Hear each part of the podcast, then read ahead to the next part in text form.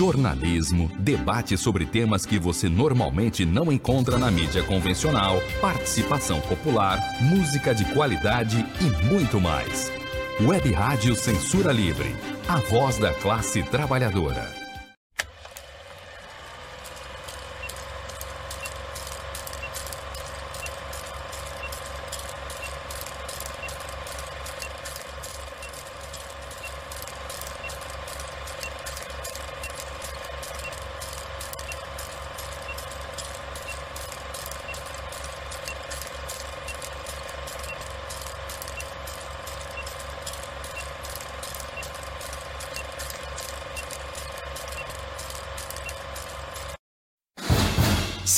Livre. Tudo sobre o mundo da sétima arte.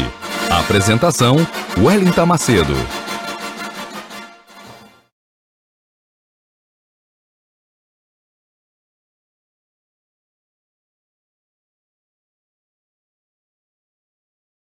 Cultura Livre, a voz da classe trabalhadora. Está no ar mais uma edição do programa que traz tudo sobre o mundo da sétima arte até vocês cinéfilos e cinéfilas de plantão ligados agora nesse momento via Facebook e YouTube. Muito obrigada pela audiência de todos e de todas, obrigada pela participação. Já estou logo agradecendo desde já. Essa é mais uma edição do programa que traz tudo sobre o mundo da sétima arte, com bastidores, notícias, curiosidades, perfis dos astros e estrelas, as grandes histórias dos grandes filmes e de filmes que marcaram as nossas histórias e a história do mundo do cinema. Programa Cinema Livre, apresentado por mim, o Wellington Macedo, direto aqui da minha casa, em Belém do Pará. Gente, está chovendo e fazendo calor ao mesmo tempo. Coisa típica de Belém na nossa colaboração do programa, o meu querido amigo botafoguense Dirley Santos, na parte operacional, lendo os comentários de vocês, daqui a pouco ele aparece, e também na colaboração do programa Almi César Filho, que daqui a pouco também vai aparecer com algum comentário interessante. Essa semana, essa sexta-feira, é bem especial para mim, particularmente, que eu vou falar de um tema que é um tema muito especial, é, para mim, particularmente, diversos por diversos motivos, então estou um pouco nervosa, confesso para vocês, é, mas a gente vai se divertir hoje nessa edição do Cinema Livre, que vai trazer a questão indígena com um filme super especial, Espagé. Então, vocês se ajeitem aí onde vocês estiverem, peguem a pipoca de vocês, porque nessa sexta-feira, 16 de abril de 2021, aniversário de um dos maiores gênios do cinema mundial, Charles Chaplin, o eterno Carlitos, que faria 134 anos se estivesse vivo. E eu também tenho que fazer aqui é, uma justa homenagem, porque na semana passada foi aniversário, no dia do Cinema Livre, né, na sexta-feira passada, também de um grande gênio do cinema brasileiro, do nosso humor nacional, Mazarope, que na semana passada estaria completando 109 anos. Então, Mazarope, Charlie Chaplin, dois grandes gênios do cinema, né, do humor no cinema, e que trouxeram também muitas inovações em seus trabalhos, em suas obras que ficaram é, marcadas nas nossas histórias, todas as nossas homenagens do cinema livre para esses dois grandes gênios, certo? Então vamos começar o nosso programa dessa sexta-feira, Cinema Livre e a questão indígena. Daqui a pouco a gente vai falar mais um pouco sobre isso, mas a gente vai começar agora com o nosso habitual quadro Curtas, as últimas notícias do mundo do cinema, né? E a gente vai trazer logo para falar desse tema, que é um tema bem interessante, vamos falar de um filme que tem tudo a ver com o tema é, que a gente vai abordar hoje, né? E a gente vai falar de um festival bem bacana que está acontecendo e está nos seus últimos dias. É o festival É Tudo Verdade que exibe neste domingo A Última Floresta, filme inédito que retrata a vida isolada dos Yanomamis. Bom, de acordo com o site Matinal Jornalismo, na coluna do Roger Lerina, a 26ª edição do É Tudo Verdade, Festival Internacional de Documentários, segue exibindo os filmes selecionados até domingo, agora, 18 de abril. Por conta da pandemia, o festival neste ano está sendo realizado online e gratuito, com acesso da programação para todo o território nacional. um dos mais importantes eventos de dedicados ao documentário no mundo, o É Tudo Verdade 2021 reúne neste ano, ele reuniu 69 títulos de 23 países. A programação de filmes, masterclasses e debates está distribuída pelas plataformas É Tudo Verdade, Loki, Sesc em Casa e SP Cine Play no site do Itaú Cultural, no canal do YouTube do Sesc 24 de maio, no site do É Tudo Verdade e na televisão pelo canal Brasil. Inclusive tem programação hoje, hein? E entre os documentários que serão exibidos nesses últimos dias de festival está o inédito A Última Floresta, de Luiz Bolognese, o mesmo diretor de Espagé, filme tema desta semana do Cinema Livre. Na sinopse deste documentário, em uma tribo Yanomami isolada na Amazônia, o xamã Davi Copenaua Yanomami tenta manter vivos os espíritos da floresta e as tradições, enquanto a chegada de garimpeiros traz morte e doenças para a comunidade. Jovens ficam encantados com os bens trazidos pelos brancos, enquanto Euana, que vê seu marido desaparecer, tenta entender o que aconteceu em seus sonhos. O filme ele teve sua estreia né, mundial no Festival Internacional de Cinema de Berlim, como parte da mostra Panorama, que também exibiu o longa anterior, porque os alemães amam o ex-pajé. Ele foi exibido anteriormente, depois exibiram a Última Floresta, e esse festival premiou também o Espagé em 2018. Gente, imperdível a exibição desse filme no domingo. Todo mundo se programa aí, programem suas agendas para assistirem. Cadastrem-se lá no site do LOC, fiquem ligados também na programação do Canal Brasil, certo? Seguindo aqui o nosso quadro curtas, olha isso, gente. Imagina se a gente descobre que tem filme perdido do Orson Welles aqui no Brasil. Imagina, eu fiquei enlouquecida quando eu soube. Pois é, mas tem essa possibilidade. Filmagens perdidas de Orson Welles podem estar no Brasil. Olha só, de acordo com o portal Terra, a busca por um filme perdido de Orson Welles no Brasil vai pautar um documentário do canal pago americano TCM, do conglomerado Warner Media. A investigação, que será conduzida pelo diretor Joshua Rosberg, buscará no território brasileiro pistas da versão original de Soberba, The Magnificent Andersons, desaparecida há três quartos de século. Gente, filmado por Welch logo após Cidadão Kane, clássico de 1941, o drama teve a sua exibição editada pelos estúdios RKO, que cortaram grande parte do material original, nada menos do que 43 minutos. Além disso, o estúdio acrescentou cenas não filmadas por Wells e mudou o final, originando o grande desgosto do diretor com Hollywood. Imagina cortar o filme assim.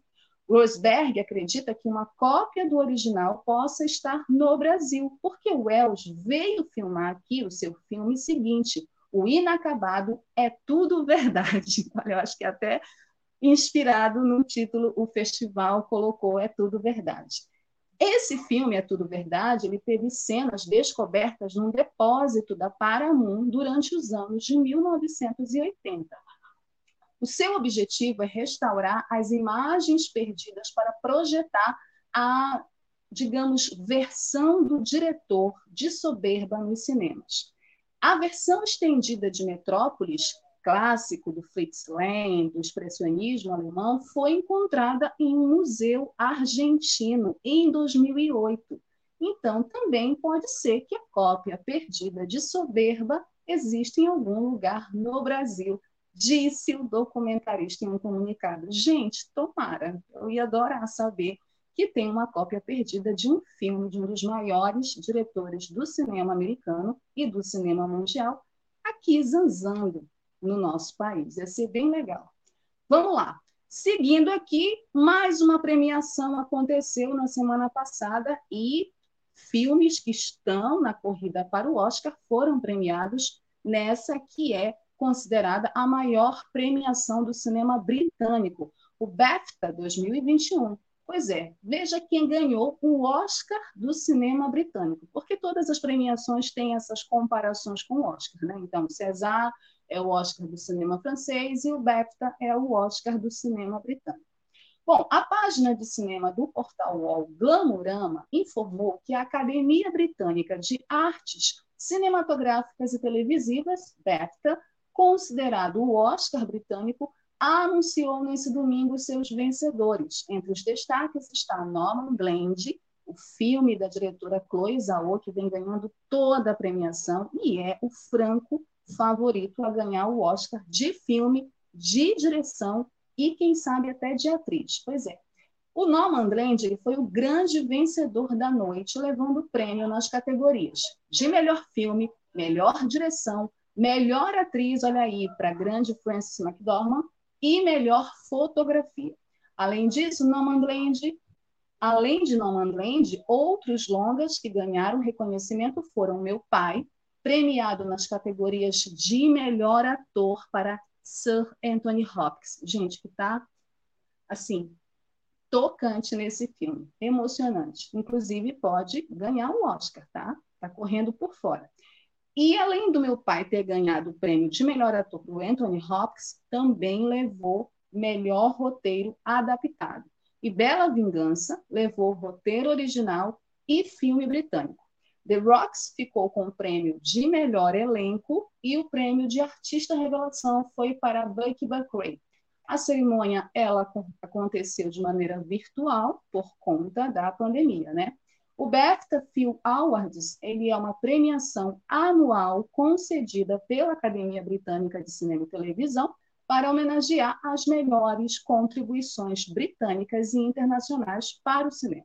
Entre 2008 e 2016, a cerimônia foi realizada no centro de Londres, Royal Opera House. Essa edição de 2001 foi a 74ª edição, virtual por conta da pandemia, certo? Seguindo aqui o nosso quadro Curtas, as últimas do mundo do cinema, principal festival do cinema africano, saindo da Europa, indo para a África, é adiado para outubro deste ano.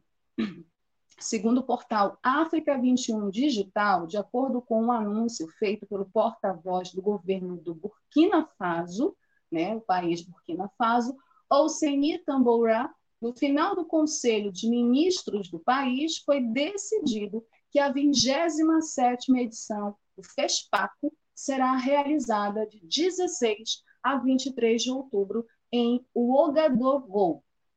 Ouagadougou, é esse o nome mesmo da cidade. O festival ganha, assim, uma nova data oficial, depois de, em janeiro, o executivo ter anunciado o adiamento do FESPACO die devido à Covid-19. Segundo ele, a implementação de todas as atividades desta 27ª edição da FESPACO terá de ter em conta as medidas de contenção. Sublinhou Tamboura, que acrescentou que o Festival do Cinema ocorrerá ao mesmo tempo que o mercado internacional do cinema e do audiovisual, o MICA, essa foi uma notícia já vindo da agência né, France Press, a AFP. Sobre o festival, a ministra ela disse que a organização recebeu até agora 900 filmes provenientes de 28 países. Das entradas registradas, 71 são de produção nacional do Burkina Faso. O FESPACO é o principal festival de cinema em África realiza-se de dois em dois anos em Ouagadougou, que é a capital de Burkina Faso. Estima-se que o orçamento para a realização deste ano do FESPACO custe 2 milhões de francos, cerca de 3 milhões de euros, cuja edição agora marcada para outubro tem como tema Cinema da África e Diáspora, novos talentos, novos desafios. No festival, os filmes concorrentes tentam alcançar o Garanhão de Ouro, que é o nome da principal premiação do festival. E desde 1969, data da sua criação, o FESPACO tem reunido em Ouagadougou dezenas de milhares de espectadores e atores do mundo cinematográfico.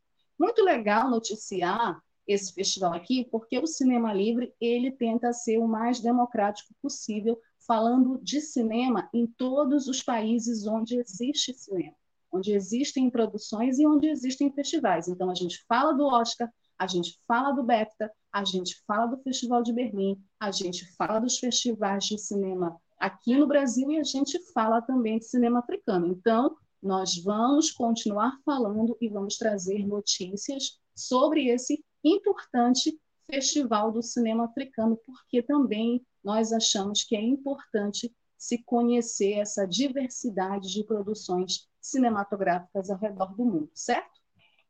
E a última notícia para fechar o quadro curtas: o Festival do Cinema Brasileiro, anos 2010, começa dia 22 de abril, agora, semana que vem. De acordo com o site Papo de Cinema, enquanto o cinema brasileiro entra numa nova década marcada, infelizmente, por ameaças institucionais, crises econômica e sanitária, um evento permite refletir sobre a riqueza da produção da década anterior.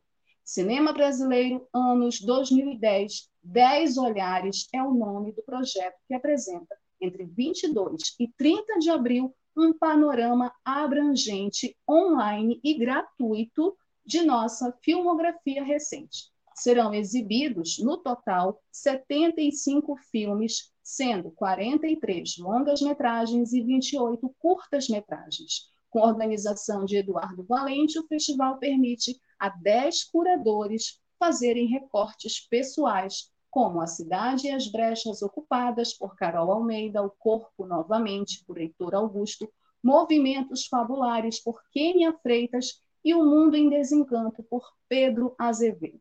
Ainda segundo o crítico de cinema Bruno Carmelo, que escreveu especialmente para o site, as seleções incluem grandes filmes como os longas Arábia, de 2017, de Alfonso Shoa e João Dumas, Inferninho, de 2018, de Guto Parente, Martírio, de 2016, de Vicente Carelli, Baronesa, esse filme é massa, adoro Baronesa, 2017, de Juliana Antunes, e As Boas Maneiras, outro filme massa também, da Juliana Rojas e do Marco Dutra. Entre os curtas, o destaque vai para os ótimos Negro 3, de 2018, do Diego Paulino, Quebra-Mar, 2019, da Cris Lira e Peixe, da Cris Lira e Peixe, de 2019, da Yasmin Guimarães. Bom, num comunicado à imprensa, o Valente fala sobre a coordenação com os curadores, né? E aí ele fala sobre essa relação de que os curadores terão liberdade total para propor títulos e maneiras de aproximar os filmes, mas, ao mesmo tempo, se reunir para todos eles juntos trocarem ideias sobre o que estes olhares, no seu conjunto, podem projetar sobre a produção nacional na última década. A programação também inclui debates previamente gravados com os curadores.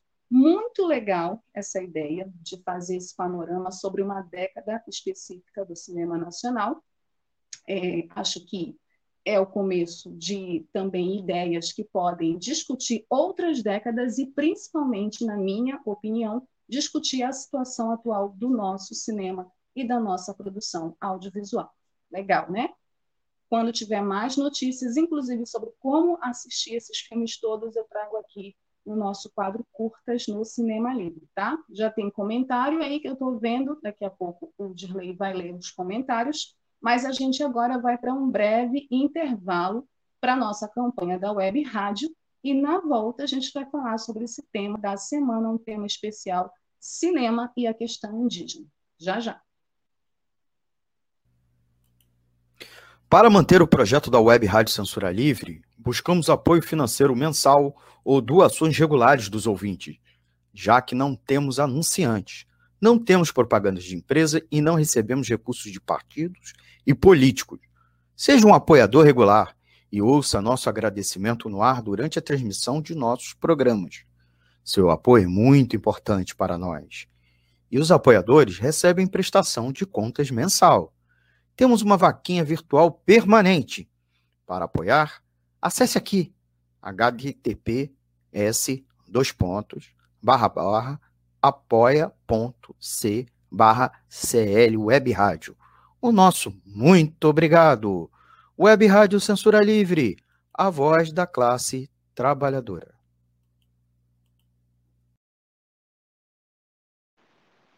É isso, gente. Apoie a nossa campanha da Web Rádio Censura Livre, a voz da classe trabalhadora, uma web rádio com toda uma programação voltada não só para a classe trabalhadora, que discute não só questões políticas, questões sociais, mas também discute cultura. Então, fiquem ligados na nossa programação, nos acompanhem nas nossas redes sociais, deem o like de vocês, curtam a gente no Facebook, no Insta, no YouTube também, o Cinema Livre está sendo exibido nesse momento, tanto via YouTube quanto via Facebook. Não esqueçam que nós temos um e-mail do programa, o quadro cinemalivre.gmail.com, para vocês mandarem as sugestões de vocês sobre os filmes ou temas que vocês gostariam que fossem tratados aqui no programa. Podem mandar de diversos lugares, quanto mais diverso for na minha, opinião, melhor ainda. Vou adorar receber. Também podem mandar críticas, reclamações, sugestões, enfim, o que vocês quiserem, certo?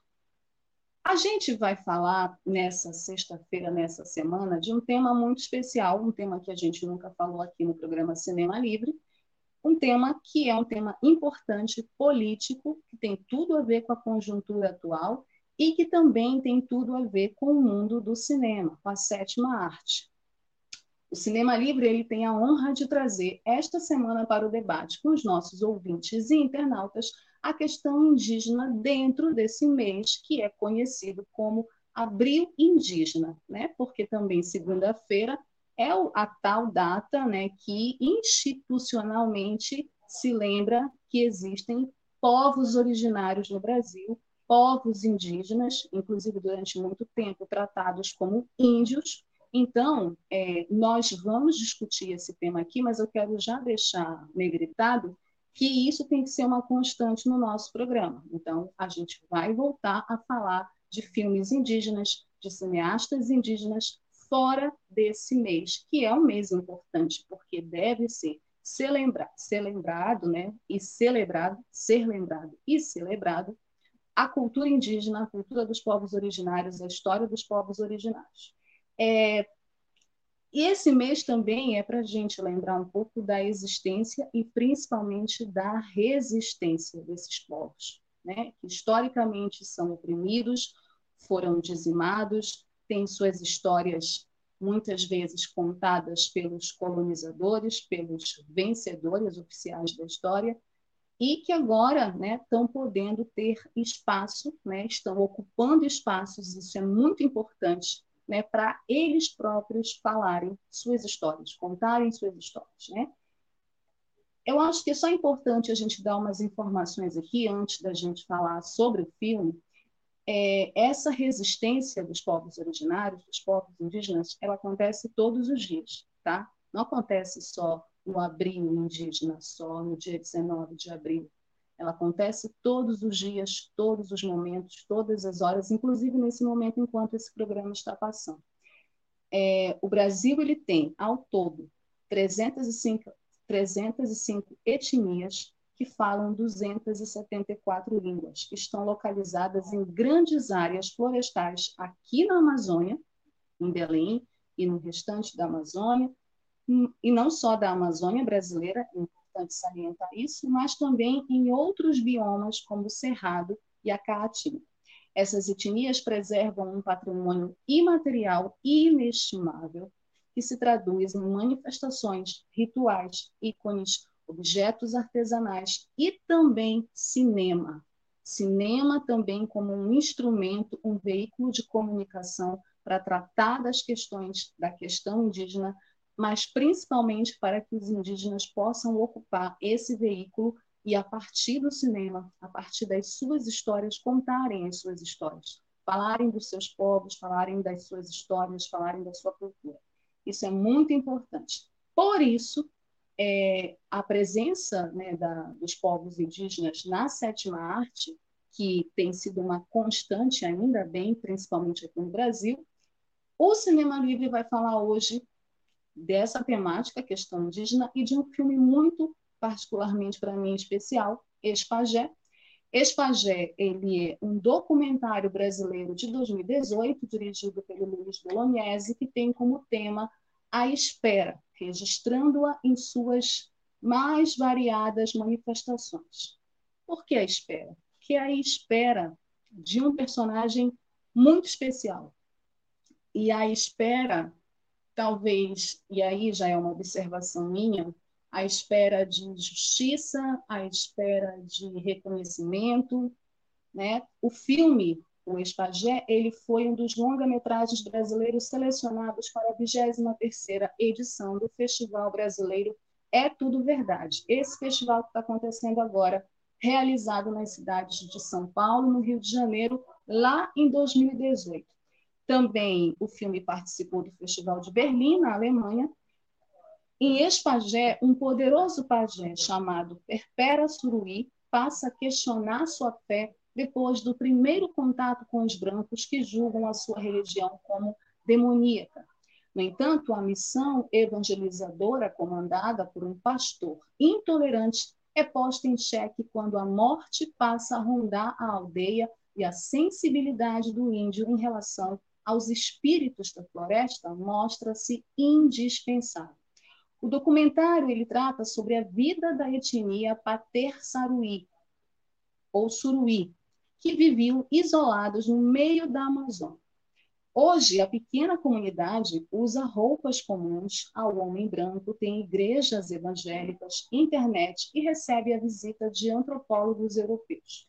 Além de Perpera Suruí, participam do documentário também a Cabena Cinta Larga, o Biratã Suruí, que no filme é chamado de Bira, e Agamenon Suruí. Também outros é, indígenas participam, mas esses são os que mais aparecem no filme. A produção do documentário é de Caio Fabiano Bulani, da Laís Bodansky e também do próprio Luiz Bolognese, que além de dirigir, escreveu o roteiro. Gente, Espagé, ele é um filme muito interessante, é um documentário, né, um documentário baseado na história do Perpera Suruí, mas ele é muito interessante para a gente entender algo que é lembrado no início do filme a partir da frase de um antropólogo chamado Pierre Clastres, ou Pierre Clastres. Ele fala no início do filme o seguinte: o etnocídio não é a destruição física dos homens, mas a destruição sistemática de seus modos de vida e pensamento. Enquanto o genocídio assassina os povos em seu corpo, o etnocídio os mata em seu espírito. Espagé, na minha avaliação é, e opinião, é uma denúncia do brutal etnocídio gradativo que viveu e vive os povos originários no nosso país, especificamente, no Brasil. Né? Essa brutal é, aculturação ao qual os povos indígenas, os povos originários passaram ao longo dos séculos, ao longo do desenvolvimento da história, é, desde que os portugueses, desde que os europeus invadiram o continente americano e invadiram essa parte do continente americano, aqui mais especificamente na América do Sul, que depois ficou conhecida como Brasil. E todas as formas cruéis, violentas, tanto as formas mais é, brutais da violência, como a violência psicológica, a partir da alienação, a partir da imposição de uma cultura, de uma ideologia e de uma história, e inclusive, principalmente, de uma religião que não é a deles, que foi imposta para essas nações, para essas etnias, para esses povos. Então, Espagé, a partir da vida do Perpera, que é um personagem é bonito de, de ver o Perpera, bonito de observar o jeito como ele lida né, com o fato. O próprio Luiz Bolognese fala que ele ficou muito curioso em fazer o filme porque ele nunca tinha ouvido falar em Espagé. Ele já tinha ouvido falar em ex-jogador de futebol, em ex-gerente, em ex-bancário, mas nunca em ex-pajé. Né? Você não pensa, né? não imagina que isso poderia existir. Poderia existir um ex-pajé. E a história do Perpera é justamente essa espera, na minha opinião, como eu falei no início, do reconhecimento de toda a ancestralidade e sabedoria que ele tem, né, como pajé daquela etnia, e que foi tirada a partir da chegada dessa missão evangélica evangelizadora na, na aldeia, no, na comunidade indígena. E aí é muito importante observar como ele lida com isso, né? como ele fala que as pessoas passavam a virar a cara para ele porque é, os indígenas passaram a frequentar essa igreja, se tornaram evangélicos, se tornaram é, cristãos e começaram a virar a cara para ele porque o pastor, né, que não era de lá, pastor de fora, e inclusive não era brasileiro, pastor também, o pastor começou a dizer que tudo que o Perpera sabia, toda a cultura, toda a história, toda a sabedoria dele era coisa do diabo, era coisa do demônio. Então, que não valia de nada, né? que era algo que eles tinham que rechaçar. E aí passaram a rejeitar e a rechaçar o Perpera. E o que, que o Perpera faz? E aí também é uma é, observação minha, porque o filme não desenvolve esse lado, não, não conversa com ele sobre isso, mas o Perpera acaba frequentando a igreja. Né? E aí, a partir do momento que o Perpera frequenta a igreja, que ele passa a abrir a igreja, ficar na porta da igreja para receber os outros indígenas, que lá vão rezar, que vão orar, né, que vão participar daquele culto, ele passa de novo a ser visto com bons olhos pela comunidade. As pessoas passam a falar com ele, passam a conversar com ele. E ao mesmo tempo é muito interessante como essa como existe essa disputa, né, ainda que não seja uma disputa real no filme, sobre a, a sabedoria desse pajé e a religião lá imposta, né, cristã imposta é, na comunidade. E o momento onde essa disputa fica mais latente, né, e esse reconhecimento acaba vindo de uma maneira inesperada, é quando uma indígena sofre um ataque de uma cobra. E aí, nesse momento, o Perpera precisa, de novo, né, é, resistir né, a toda aquela alienação e influência cristã para voltar para a aldeia e dizer: nós precisamos, então, para salvar a vida dessa indígena, resgatar a nossa história. Então, é um resgate daquele ex-pajé, que, na verdade, na minha avaliação, nunca deixou de ser pajé. Na verdade, a figura dele ali, no filme todo, é uma figura de resistência àquela história, àquela sabedoria, àquela cultura que, infelizmente, por conta dessas missões, né, e aqui no Cinema Livre a gente não vai discutir o porquê dessas missões estão lá, mas a gente imagina mais ou menos que tem todo a ver com esse processo de dominação, de colonização ideológica que os povos indígenas, e não só os povos indígenas, no continente africano também, isso acontece muito, principalmente é, de missões evangélicas que saem aqui do Brasil para alguns países do continente africano. Então, isso, infelizmente, é recorrente em lugares e em locais, em grupos que são considerados historicamente é, que são oprimidos historicamente, que são explorados historicamente por todo o processo de colonização, tanto no continente americano quanto no continente africano. Também é interessante observar é, como o, ele lida também, acaba é, sucumbindo às vezes a esse pensamento é, preconceituoso em relação à cultura dele, em relação à sabedoria dele, quando ele diz que é, não quer dormir no escuro. Tem uns momentos assim importantes do filme onde ele mostra que tem medo de dormir no escuro. Por quê? Porque ele se sente meio que traindo a história dele, né? Então ele diz: não posso dormir no escuro porque os espíritos vêm me bater à noite. Então eu entendo que esses espíritos que iriam bater nele à noite, que ele entende assim, né, que ele está tomando uma surra, é, são os ancestrais, que estão tristes com ele, né? que estão chateados, vamos dizer assim, por ele recusar é, essa, essa sabedoria dele, né? por ele ter deixado de ser um pajé. Na verdade, ele nunca deixou de ser um pajé, porque, inclusive, nesse momento em que ele precisa resgatar toda essa história, ele diz para a comunidade, o que a comunidade tem que fazer, a comunidade segue ele e a moça acaba acaba salvando a vida da moça, né, que sofreu o ataque da cobra. Então, é muito interessante é, perceber nesse filme, primeiro, a denúncia que o diretor faz do processo é, de alienação e do processo de colonização ideológica, principalmente, que sofre as etnias, que sofrem os povos indígenas, é, ainda mesmo depois de mais de 500 anos passados da invasão dos europeus no nosso país, ainda existe, existem esses processos, não só nas aldeias, não só nas comunidades indígenas, mas também em outros locais. Né? Então, é, o etnocídio cruel e violento e gradual que esses povos sofrem, ele é real, infelizmente, ele é real, ele é concreto, e ele precisa ser denunciado. Então, o ex-pajé ele é uma denúncia desse etnocídio, mas também perceber toda a beleza desse personagem, né? como o, ele é bonito, né? o pajé, a história dele, a forma como ele fala.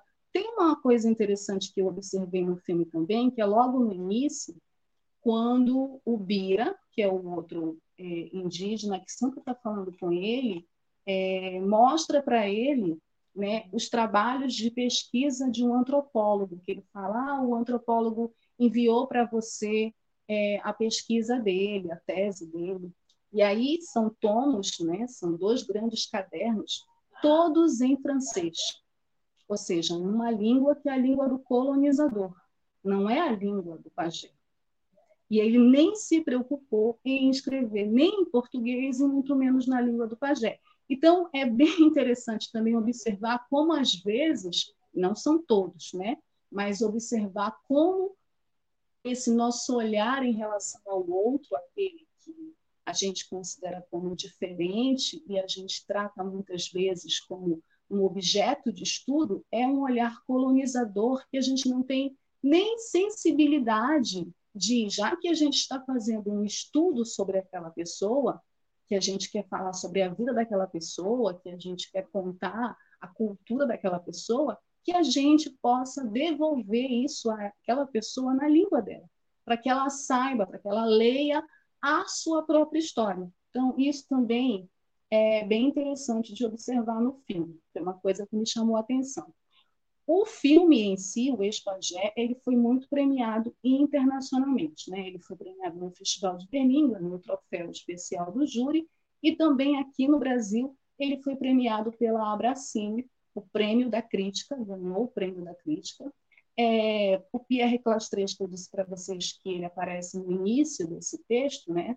ele foi um antropólogo e ele é autor de um livro bem interessante também chamado A Sociedade contra o Estado. É, etnocídio, para quem não sabe a definição de etnocídio, ele é a destruição da civilização ou cultura de uma etnia por outro grupo étnico, por outro grupo étnico. E os Suruí, né, que é essa etnia, é, eles vivem em Rondônia, se autodenominam Paiter, que significa gente de verdade, nós mesmos. Gostei muito dessa definição. Gente de verdade, nós mesmos.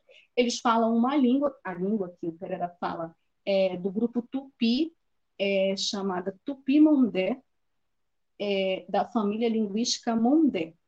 E apesar das pressões que sofrem por parte dos não índios, né, os não indígenas, na verdade, têm contribuído para diversas mudanças no grupo. Os Paité ainda mantém muito das suas tradições, tanto no que diz respeito à cultura material, quanto aos aspectos cosmológicos que se relacionam é, com a cultura de outros grupos também que falam a mesma língua, o Tupi-Mondé. Certo? Eu indico muito esse filme, assim, é, essa experiência em assistir cinema indígena sempre é uma experiência para mim, particularmente, muito de aprendizagem. Então, assim, eu estou aqui falando para vocês, mas assim, eu estou falando com o coração na mão, porque eu estou aprendendo muitas coisas e aprendi muitas coisas assistindo esse filme. Então, quem ainda não assistiu Espagé, assista. Quem já assistiu e quiser reassistir, reassista. porque é um filme importante como denúncia do etnocídio aos povos originários, mas também é um filme sobre resistência, resistência e respeito a essa cultura tão importante, a esses povos tão importantes que fazem parte do nosso país. E é um filme também que fala sobre identidade. Identidade. Essa identidade que a gente ainda está buscando aqui no nosso país, certo? Vamos para um breve intervalo na volta. Dirley vai ler os comentários de vocês e a gente continua aqui o programa.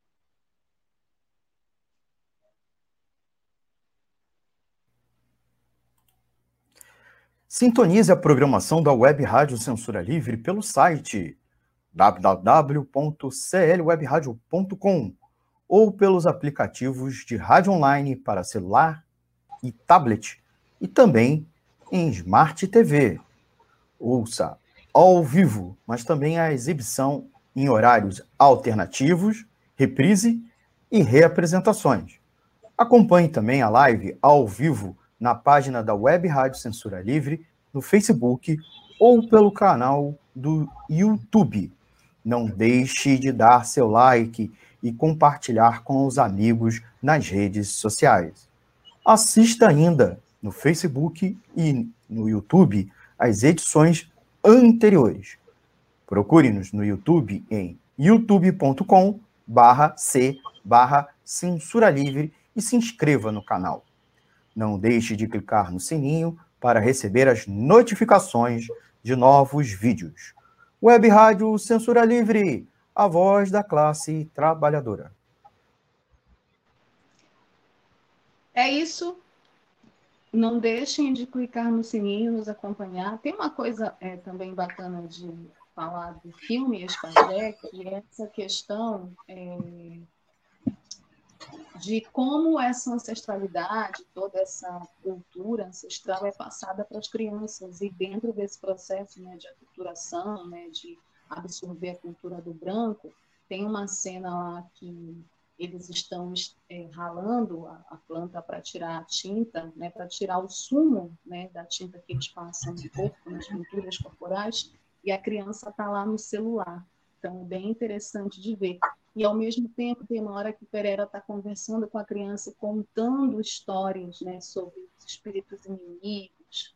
Então, é muito legal ver que, ao mesmo tempo que tem esse processo de dominação, o pensamento ainda do colonizador, do branco, né, e a influência do branco, é, da cultura branca na, na, na comunidade, existe uma resistência também, mesmo dele é, frequentando a igreja evangélica, mesmo dele se dizendo um espagé. Então, é bem, bem é, sensível essa parte do filme. Dirley, tu assistisse? Espagé? Não, não assisti não, mas vi você falando aí e achei muito interessante. Assista então. Vamos para os comentários? Vamos sim. É, a gente tem uns poucos comentários aqui, mas alguns destacá-los. Né? Primeiro, é, Otoniel Oliveira, boa noite, Otoniel, que logo no começo ele colocou um comentário, né? Legal saber dos outros prêmios que não o Oscar, quando você estava falando dos festivais e do Festival Britânico, né? Então o Otoniel achou legal aí conhecer, conhecer outros festivais, né? E outras premiações que não o Oscar. É importante a gente saber que o cinema, né? Tem um, uma, um mosaico né, de atividades que muitas vezes a gente não fica nem sabendo, né? E esses são os que a gente ainda conhece, que tem muitos ainda que a gente não fica nem sabendo. É importante Inclusive, só falar para o divulgá-los. Que é difícil, às vezes, achar notícias, né? Porque exatamente Sim, isso. isso que o Dirley fala. É difícil achar notícias sobre os outros festivais de cinema, sobre outras produções que não sejam as conhecidas já, né? Então, assim, um dos objetivos do Cinema Livre com quadro curtas é também tentar acompanhar as mais diversas premiações e também falar no programa sobre os mais diversos tipos de cinema feitos ao redor do mundo, né? A gente vai voltar a falar sobre cinema africano ainda no programa, tá, Antônio? Tá e seguindo com o Antoniel, na verdade foi o primeiro comentário dele, ele estava ansioso pela discussão, dizendo que Espagé é um filme muito relevante. Né? É. extremamente relevante, concordo com ele. Importante, relevante, um aprendizado de todas as formas, né? É, eu, particularmente, sou muito leiga e falo aqui muito tranquilamente nessa questão. Estou estudando, né? então tenho pessoas, inclusive, que são muito mais especialistas nisso. Aqui mesmo, a, a importância do tema, a importância do filme é mostrar justamente essas questões que são questões relevantes para a sociedade discutir né, o papel de figuras como do Perpera nessa sociedade, como eles são importantes para essa sociedade. Ah, e uma dica para quem é, quiser assistir o filme, segunda-feira ele vai ser exibido no Canal Brasil, às 10 e 05 da manhã. Não é um horário muito bom, na minha opinião, mas quem tiver, a gente está em casa mesmo, né? muita gente está em home office, se não tiver muito ocupado nas atividades do trabalho, liguem lá, sintonizem o Canal Brasil, que ele vai estar sendo exibido na segunda-feira pela manhã, às 10 horas. A partir das ah, legal saber.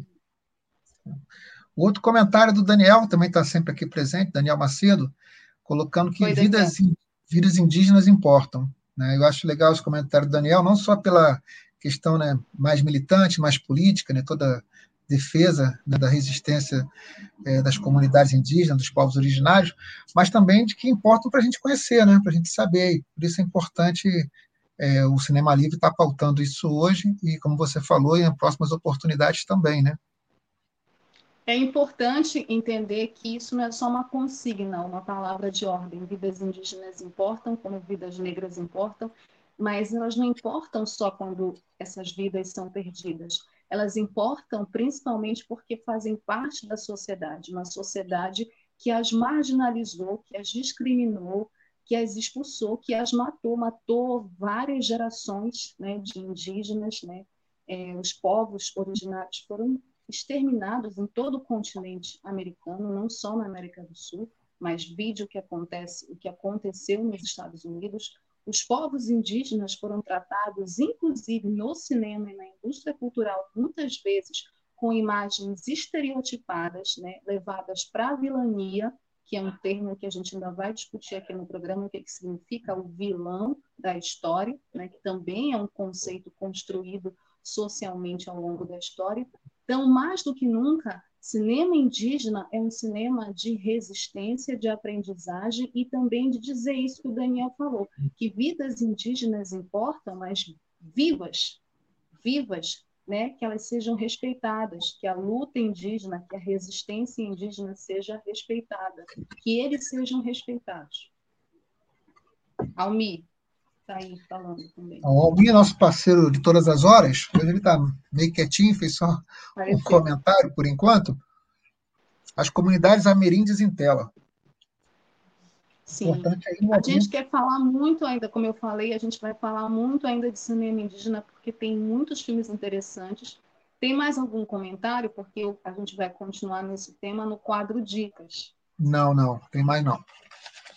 Então, o quadro Dicas, que é o quadro que a gente faz aqui também habitualmente, assim como o quadro Curtas, onde a gente apresenta sempre filmes com a temática do programa, com a temática da semana, vai também continuar nessa abordagem da questão indígena. Então, eu trouxe cinco filmes. Foi muito difícil fazer essa seleção, porque tem filmes muito interessantes também é, tem trabalhos muito interessantes é, que estão acontecendo com a temática indígena. Inclusive, o Otoniel Oliveira, que falou aí no início, ele é um profissional da área do audiovisual, que é um dos responsáveis pela animação Camiabas, que a gente já falou aqui no programa do Cinema Livre, e que vocês têm que conferir esse trabalho, porque é bem também bacana, interessante também com a temática indígena, mas de uma outra forma, não dessa forma que eu falei, que muitas vezes o cinema trata, né? É, as produções tratam uma forma estereotipada. Ao contrário, uma forma muito bacana de, de assistir, tá?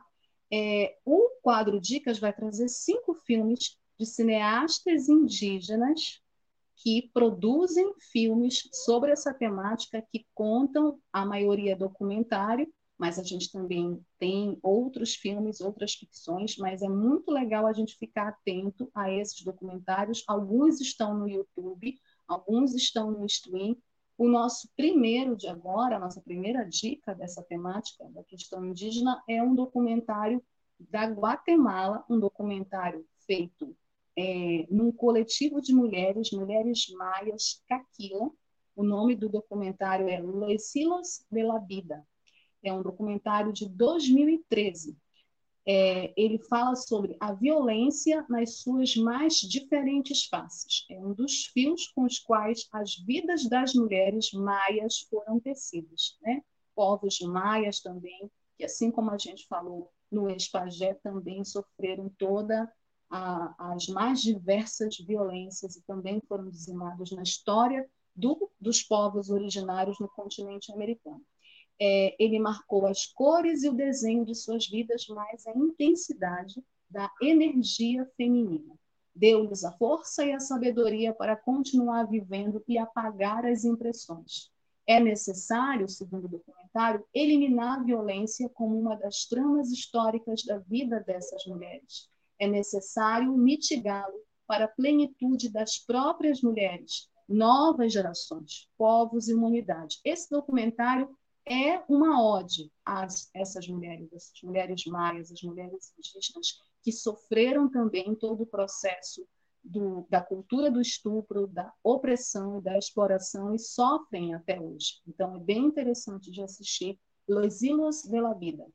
Certo? Segunda dica do nosso quadro, com a temática questão indígena, é um documentário aqui do Brasil. Voz das Mulheres Indígenas, é um documentário de 2015 de duas cineastas indígenas, a Glicéria Tupinambá e a Cristiane Pancaru. O documentário reúne depoimentos de mulheres indígenas da Bahia, Pernambuco, Rio Grande do Norte e Alagoas acerca de suas trajetórias no movimento indígena. Bem interessante, um documentário que dá voz a essas mulheres indígenas voz que foram vozes que foram silenciadas durante muitos séculos de opressão, exploração e dominação.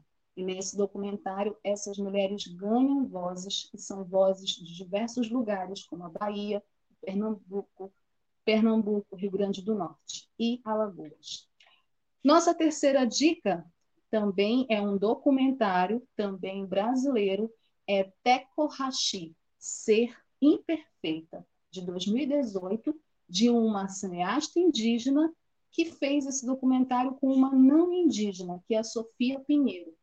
Um encontro íntimo entre duas mulheres que se filmam. O documentário experimental é a relação de duas artistas, uma cineasta indígena e uma artista visual e antropóloga não indígena. Diante da consciência da imperfeição do ser, entram em conflitos e se criam material e espiritualmente. Nesse processo, se descobrem iguais e diferentes na justeza de suas imagens.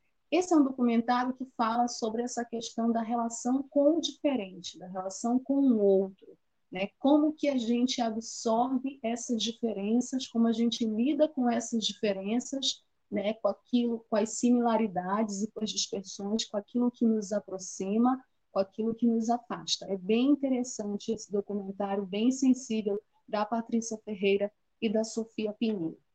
Seguindo o nosso quadro Dicas, a nossa quarta dica é um documentário musical muito interessante. Meu Sangue é Vermelho, de 2019, um documentário também dirigido coletivamente pela Graciela Guarani, Alexandre Pancararu, Tonico Bentes, Tiago Desan e Marcelo Vogelar.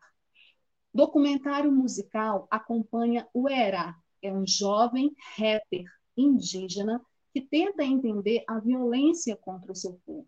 As suas letras expressam raiva e tristeza confrontadas pelo genocídio tolerado pelo Estado dos indígenas sem privilégios do Brasil. Gente, muito bacana esse documentário porque ele quebra vários estereótipos né? E o Erá, ele é adotado pelo rapper crioulo e aconselhado pela Sônia Guajajara, líder indígena.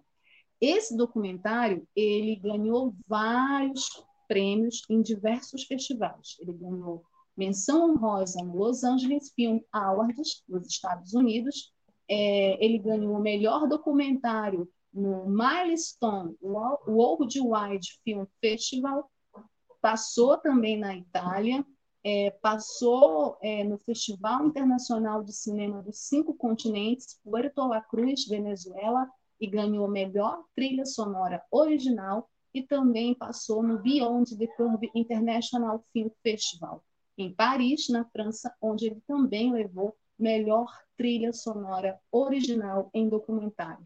É um filme muito interessante, um documentário musical, né, onde esse personagem, o Herá, real, ele, através do rapper, faz toda uma denúncia e tenta, a partir da música, entender toda a violência que a sua etnia né, e que os povos originários, de uma maneira geral, sofrem. Muito bacana.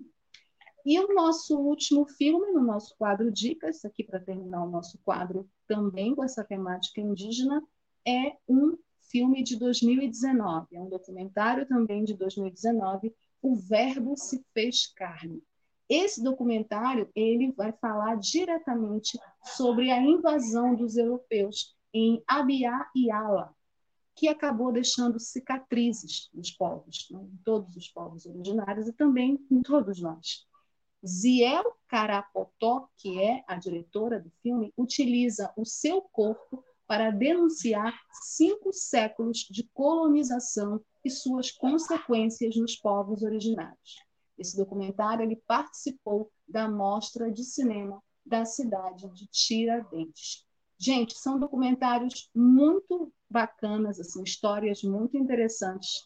Tem mais comentários chegando, estou vendo o comentário do Anderson Alwaz, que é um amigo querido também, que tem uma página que trata dessa questão indígena, que é o Folclore BR. Sigam lá o Anderson nessa página, assim como o Toniel, que trabalha com a temática indígena também, com a animação, com as encaminhadas. O Anderson também tem uma página Folclore BR que discute várias dessas questões. Estou muito feliz em ver vocês aqui assistindo e prestigiando o Cinema Livre. Muito obrigada pela audiência de vocês.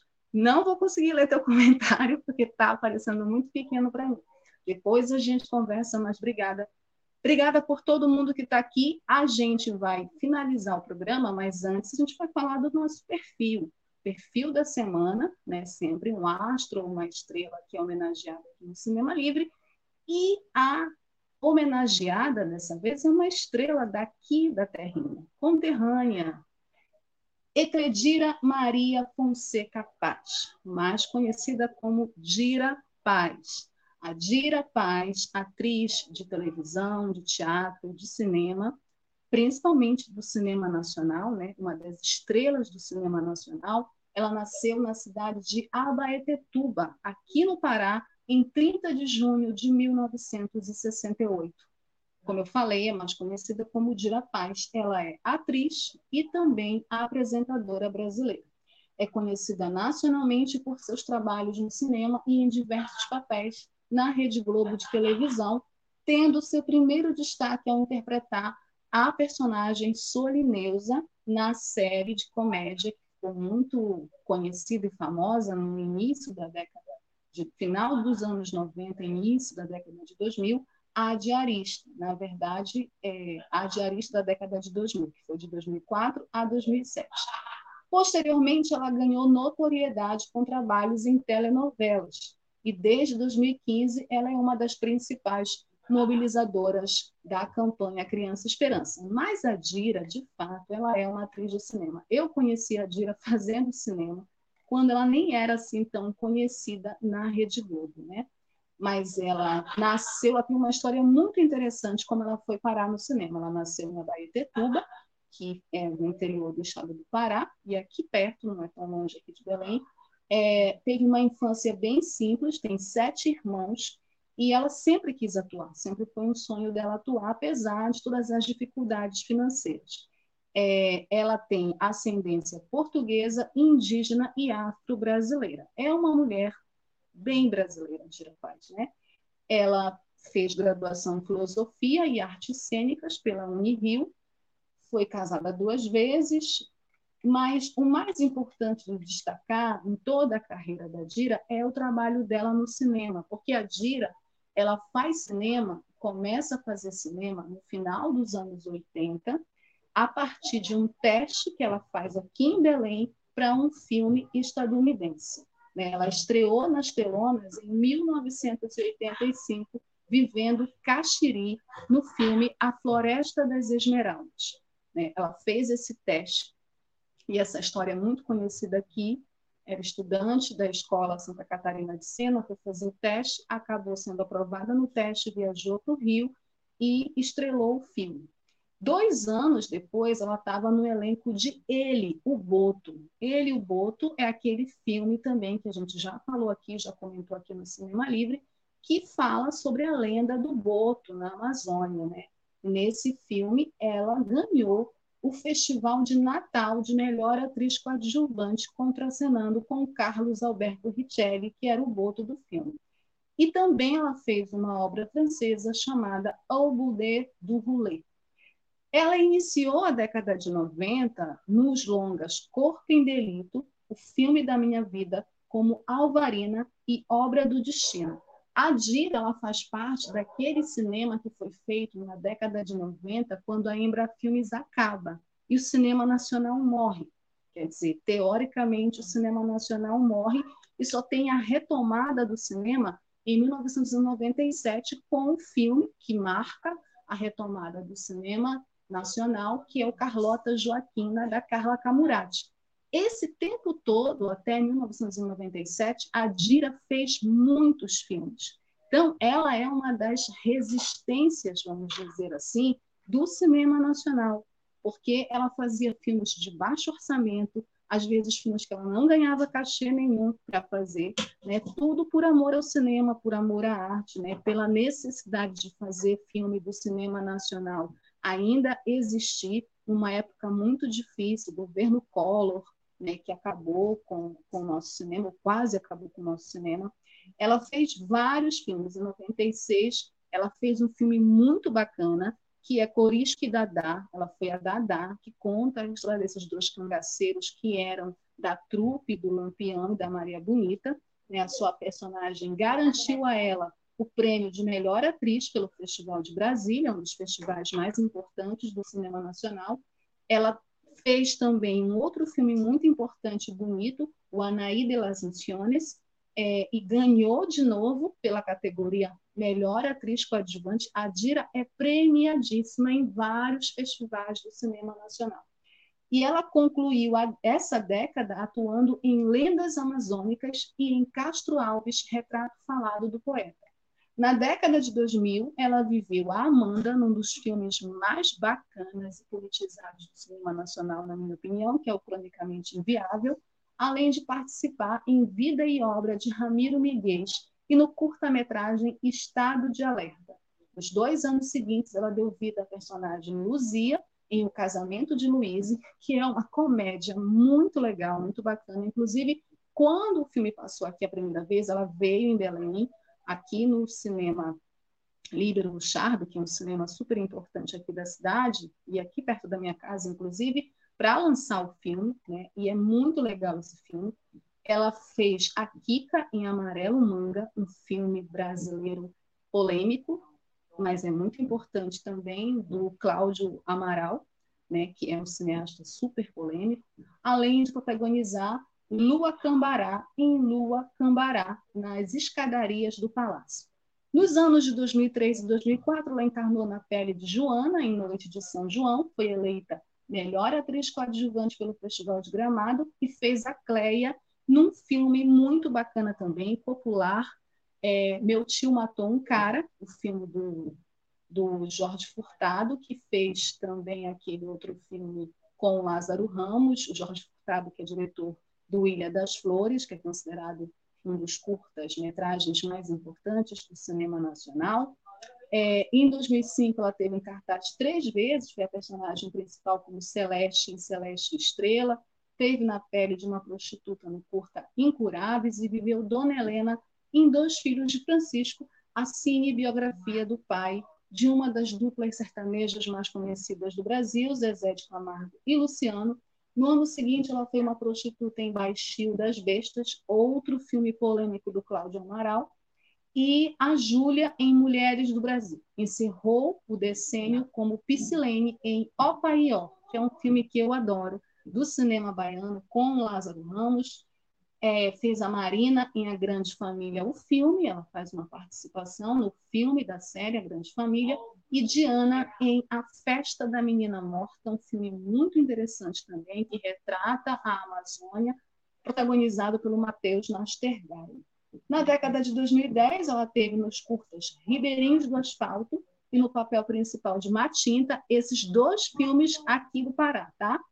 Em 2011, deu vida a Leonora em Estamos Juntos e Conceição em Sudoeste. No ano seguinte, ela interpretou Leila e E aí Comeu e Rosa em A Beira do Caminho.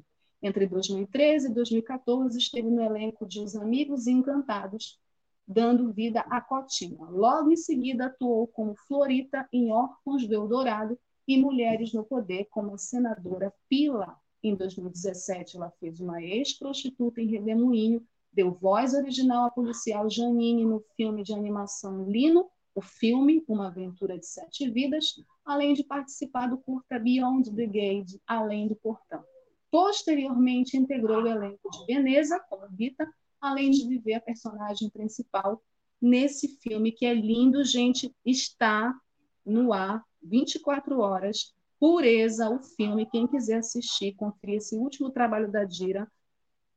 Pureza, o filme, concluiu seu trabalho nesta década como Joana em Divino Amor, outro filme muito interessante, gente, que eu assisti também aqui no Livro Luchardo, já passou no Canal Brasil, assistam Divino Amor, além de atuar em Opaí O2.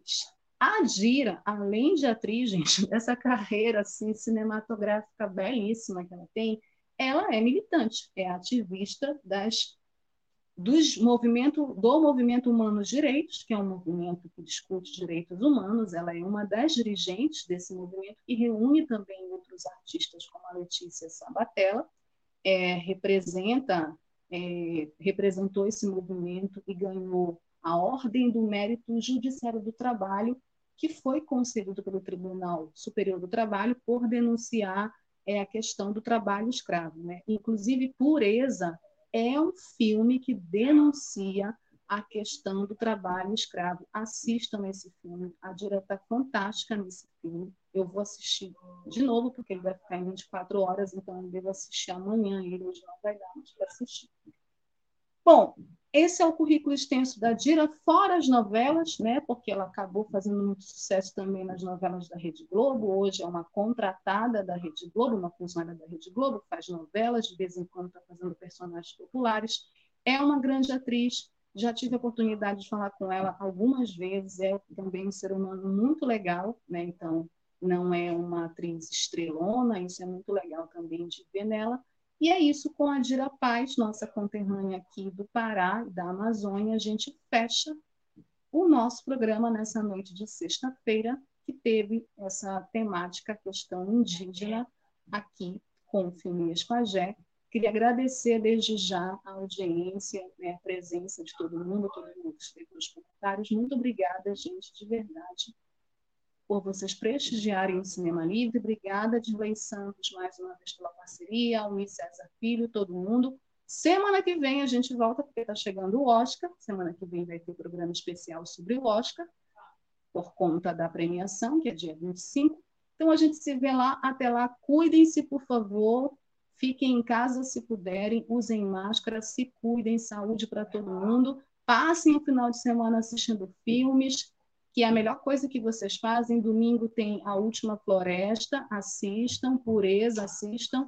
E é isso, gente. Semana que vem eu volto com mais Cinema Livre. Beijos, boa noite. Obrigada. Tchau. Cinema Livre. Tudo sobre o mundo da sétima arte. apresentação: Wellington Macedo.